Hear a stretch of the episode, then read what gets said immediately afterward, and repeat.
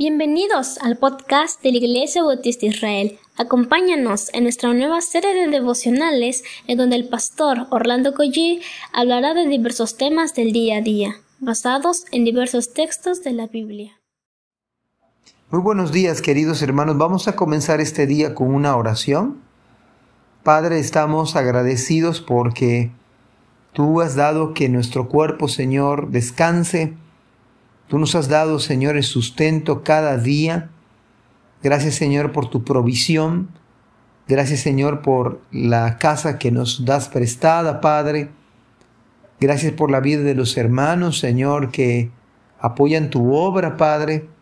Gracias, Señor, porque te tenemos a ti, Señor, y, y fuera de ti no deseamos nada, Padre. Te pido, por favor, que ahora que vamos a oír tu palabra, nos des luz, Señor, que podamos entender lo que tú quieres decirnos, de qué manera, cómo poder actuar, pensar, Señor. Domina nuestro corazón. En el nombre de Jesús. Amén. Es el Salmo 34 y vamos a leer el versículo número 11. Dice, venid, hijos, oídme. El temor de Jehová os enseñaré ¿Quién es el hombre que desea vida? Que desea muchos días para ver el bien. De una manera dulce, pero no deja de ser enfática, la palabra es hijos. El verbo está en imperativo, lo cual se nos invita a aprender a temer al Señor. David dijo, venid hijos, oídme. El temor de Jehová os enseñaré. Esto de entrada, la verdad, es impactante. Acuérdese que estaba huyendo, o había, mejor dicho, huido de Abimelech. Había cambiado su semblante y estaba huyendo y fue, lo expulsaron, vaya, lo corrieron. Sin embargo, digamos este versículo y él utiliza la palabra hijo o hijos en la antigüedad los sabios usaban esta palabra para enseñarle a sus discípulos, es la manera en la cual ellos se dirigían a ellos. Y parece ser que estos versículos, o este versículo en particular, está dedicado y enfocado a la juventud, para que la juventud piense de manera bíblica. Nathanael Hardy dijo lo siguiente, Feliz el niño para quien la luz del Salvador empieza a alumbrar pronto. Y coincido perfectamente con él a la luz del pasaje bíblico. Dichoso aquel que desde pequeño puede escuchar el mensaje de salvación. De manera personal yo alabo al Señor porque a mis 15 años el Señor me alcanzó, tuvo misericordia de mí y me salvó. Matthew Henry dijo, aunque David, y esto es de llamar muchísimo la atención, yo creo que deberíamos tomar nota de lo que va a comentar este hermano.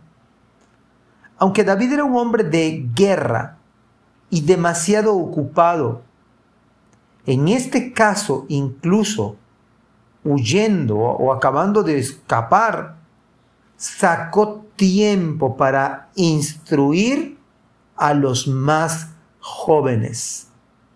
Yo me pregunto, ¿qué tan ocupados están los padres?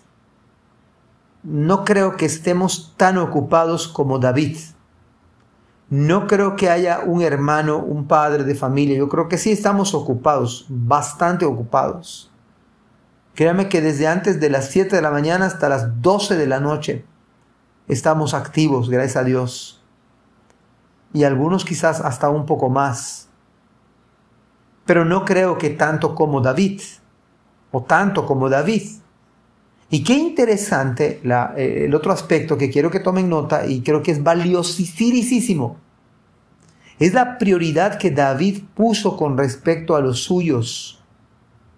Hubiera sido válido que David hubiera dicho, bueno, queridos hijos, es tiempo que ahora tomen un curso que voy a impartir. Tiene que ver con música, dado que él era un excelente músico él, era, él se le da el título que era el dulce cantor de Israel. En otras palabras, era así como un Pavarotti o un Plácido Domingo, o si usted quiere ponerle algo más popular, un Pedro Infante en su tiempo. Claro que él alababa al Señor, a diferencia de Pedro Infante. Claro que él era, en sus cánticos son cánticos de adoración, pero además, por encima de ello, era, él inventaba instrumentos musicales, así que era bien válido que hubiera dicho, hijos, ahora vamos al curso de música. Era bien válido que hubiera dicho, hijos, ahora vamos a tener un curso de manejo de armas. Él era un guerrero. Él mató con una, con la onda, en un instrumento de guerra o de defensa, con una piedra había matado a un hombre gigante, le cortó después la cabeza con, su, con la propia espada de Goliat. Y era un hombre, hombre de guerra que pudo haber dicho, bueno, vamos a tener un curso militar. También pudo haberle dicho a sus hijos, bueno, vamos a tener un curso de política internacional. Y mis queridos hermanos, todo eso hubiera sido válido. Pero aquí tenemos una joya a la luz de la palabra del Señor. En vez, en vez de enseñarle todo ello que era que es importante, mire lo que dice la Biblia. Yo creo que cada padre debemos tomar nota al respecto. Debemos poner este versículo quizás hasta en un cuadro para acordarnos de la prioridad de nuestra labor como padres. Venid hijos, oídme. Qué manera tan dulce. Pero él dijo, el temor de Jehová os enseñaré. He aquí un tesoro escondido. He aquí una joya de gran precio. Yo no les voy a enseñar, mi prioridad no es enseñarles de política, de guerra, de música. Yo quiero que ustedes, en primer lugar, aprendan a temer al Señor. Yo se los voy a enseñar. Y no dudo que los demás no les haya enseñado. Pero la prioridad de David era enseñarle a sus hijos acerca del temor, el temor de Jehová. Y luego la pregunta es, ¿quién es el hombre que desea vida? Que desea muchos días para ver el bien. Y la clave entonces, el secreto está en poder aprender a temer al Señor. Con el temor de Jehová los hombres se apartan del mal. El principio de la sabiduría es el temor a Jehová.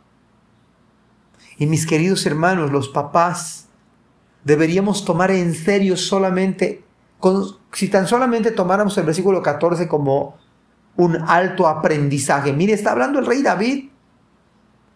Era un hombre sumamente ocupado con N cantidad de cosas en la mente, pero él sacó tiempo para enseñarle a sus hijos. Ojalá que el Espíritu Santo tome esta palabra suya, la palabra del Señor, y podamos entender nosotros que nuestra prioridad, por encima de la universidad, por encima de cuestión eh, de arte o de ciencia, que mire yo, yo estoy a favor de todo ello, pero por encima está que nuestros hijos aprendan a temer al Señor. Yo le pido al Señor por ustedes y por mí, para que en su gracia Él nos dé la habilidad, nos dé el testimonio, nos dé el interés, para que nosotros saquemos tiempo. Y no está mal si usted quiere enseñarle a sus hijos curso de música, o que estén en la universidad, o qué sé yo, pero la prioridad y esta es una joya, que nuestros hijos aprendan a temer al Señor. Que Dios les bendiga. Amén.